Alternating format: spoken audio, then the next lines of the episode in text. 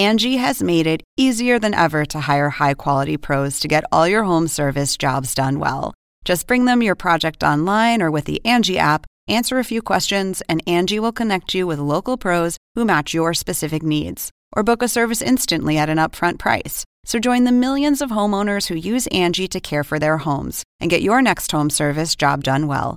Download the free Angie mobile app today or visit Angie.com. That's A N G I.com. Angie has made it easier than ever to hire high quality pros to get all your home service jobs done well. Just bring them your project online or with the Angie app, answer a few questions, and Angie will connect you with local pros who match your specific needs. Or book a service instantly at an upfront price. So join the millions of homeowners who use Angie to care for their homes and get your next home service job done well. Download the free Angie mobile app today or visit Angie.com. That's A N G I.com. ¿Qué panorama más desolador? El canciller ruso Sergei Lavrov aseguró que si se llegara a una guerra entre Rusia y la OTAN, entonces eh, podría llegar a ser nuclear. Everybody knows the Third World War can only be nuclear. Y esto lo dijo tan solo unos días después de que su propio presidente Vladimir Putin pusiera en estado de máxima alerta también a unidades nucleares. Todo esto en medio de una invasión militar a gran escala rusa en el interior de Ucrania que pareciera complicársele a Rusia cada vez más y en un panorama internacional en el cual Rusia se siente cada vez más aislada, hasta el punto de que hay quienes dicen que algo así puede llegar a ser peligroso. Saludos.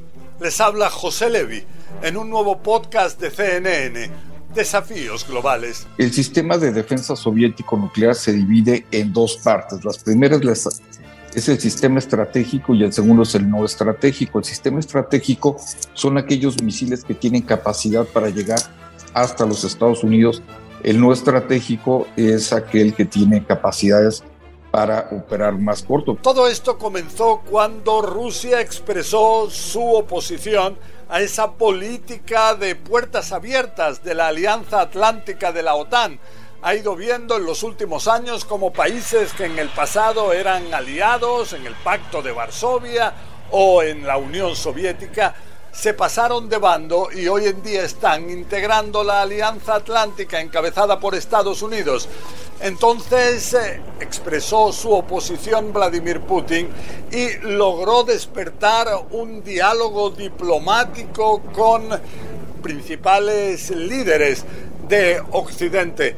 Esto después de que concentrara a más de 150.000 soldados en su frontera con Ucrania pero todavía no había disparado un solo misil. ¿Qué es lo que pasa? Ahí se encontraba en una situación diplomática que podía haber conseguido importantes logros. Inclusive el presidente francés Emmanuel Macron habló de una nueva arquitectura de seguridad en Europa. Pero el 24 de febrero Vladimir Putin dio la orden a sus tropas de avanzar en el interior de Ucrania y comenzar una invasión a gran escala que cada vez pareciera ser más sangrienta. Hay quienes dicen que líderes autoritarios muchas veces ven que lo que no funciona con la fuerza tiene que funcionar aplicando aún más fuerza. Pero esto quizás eh, es el tema que ha llevado a que ahora exista de nuevo inclusive la fuerza más extrema, que es el potencial atómico. Obviamente es una, una amenaza que no veíamos desde la crisis de los misiles cubanos.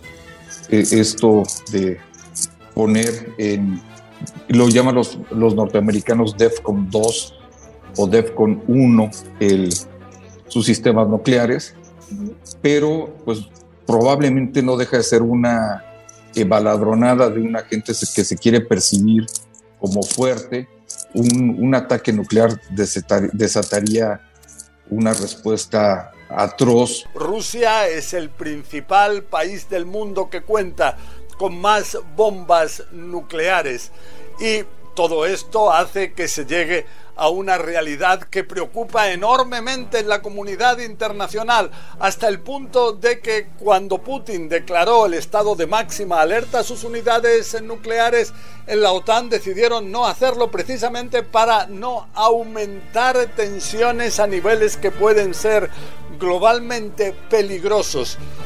Todo esto cuando vemos cómo continúa la campaña militar rusa en el interior de Ucrania. Vemos aquí en el mapa, si esto es Ucrania, esto es Rusia, vemos que sobre todo en el sur de Ucrania hay avances significativos del ejército ruso.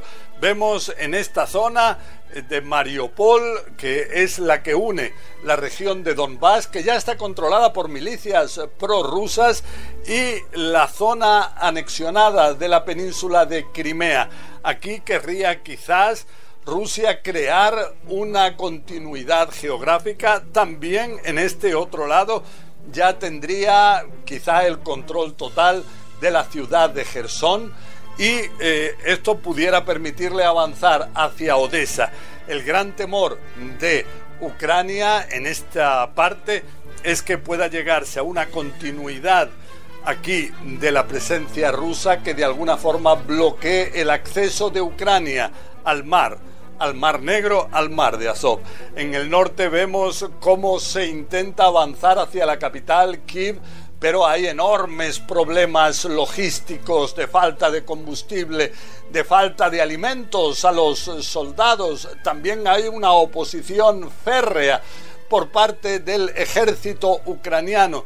También en Kharkiv, la segunda ciudad más importante de Ucrania, hay importantes bombardeos, también en otras muchas zonas. Hablamos de más de un millón de refugiados que han abandonado Ucrania en poco más de una semana. Putin es un tipo inteligente, amén de todo lo que pueda hacer y lo critiquemos o sentimentalmente hablando nos parezca lo que hace. Él es un tipo muy inteligente, es estratégico el ataque que ahorita ha hecho lo lleva mucho tiempo planeando y ha posicionado las tropas de una manera estratégica. No se trata nada más de bombardear como fue en Afganistán, carpet bombing sobre todas las ciudades y destruir a todo. O sea, el tipo está rodeando el país, ha destruido instalaciones militares, ha destruido aeropuertos militares, está neutralizando la capacidad militar que tengan en sus baterías, principalmente de una manera remota a través de misiles, a través de bombardeos y, son con capacidad convencional, no, no, no nuclear. Por el otro lado, también él sabe que hay ciertas líneas y ciertas reglas que no debiera rebasar, porque en el momento en que alguien dispare un arma nuclear, como lo ha amenazado en ocasiones Norcorea, pues obviamente, aunque tengan la capacidad, sabe las consecuencias que podrían significar. Y me voy un poquito más atrás y me voy hacia el sentido de lo que verdaderamente quiere Putin. No creo que Putin quiera crear una tercera guerra mundial. No creo que Putin jamás quisiera tener que utilizar armas nucleares para pasar a la historia como Hitler II y todavía peor.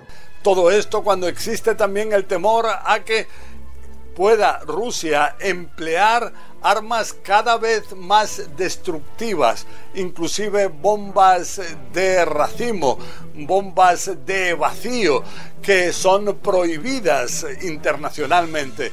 Pero eh, todo esto mientras la comunidad internacional, si bien no interviene de manera directa con sus soldados en el interior de Ucrania, sí ha llevado a unas sanciones a un aislamiento de Rusia que quizá nunca Vladimir Putin había pensado que pudiera llegar a ser real.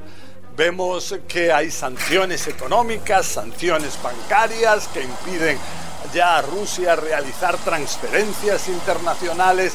Hay compañías que cierran sus actividades en Rusia. Hay también sanciones contra oligarcas, contra multimillonarios allegados a Putin, también a nivel deportivo. hay sanciones y a nivel diplomático en una votación en la Asamblea General el miércoles se vio el aislamiento de Rusia cuando solamente otros cuatro estados pero, ¿qué cuatro estados? Corea del Norte, Eritrea, Belarus, Siria, expresaron apoyo a las posturas rusas, rusas, una situación realmente extrema para un país como el de Vladimir Putin. Bueno, hasta aquí este podcast. Ojalá la semana que viene podamos informar sobre esperanzas de que es posible terminar con esta crisis.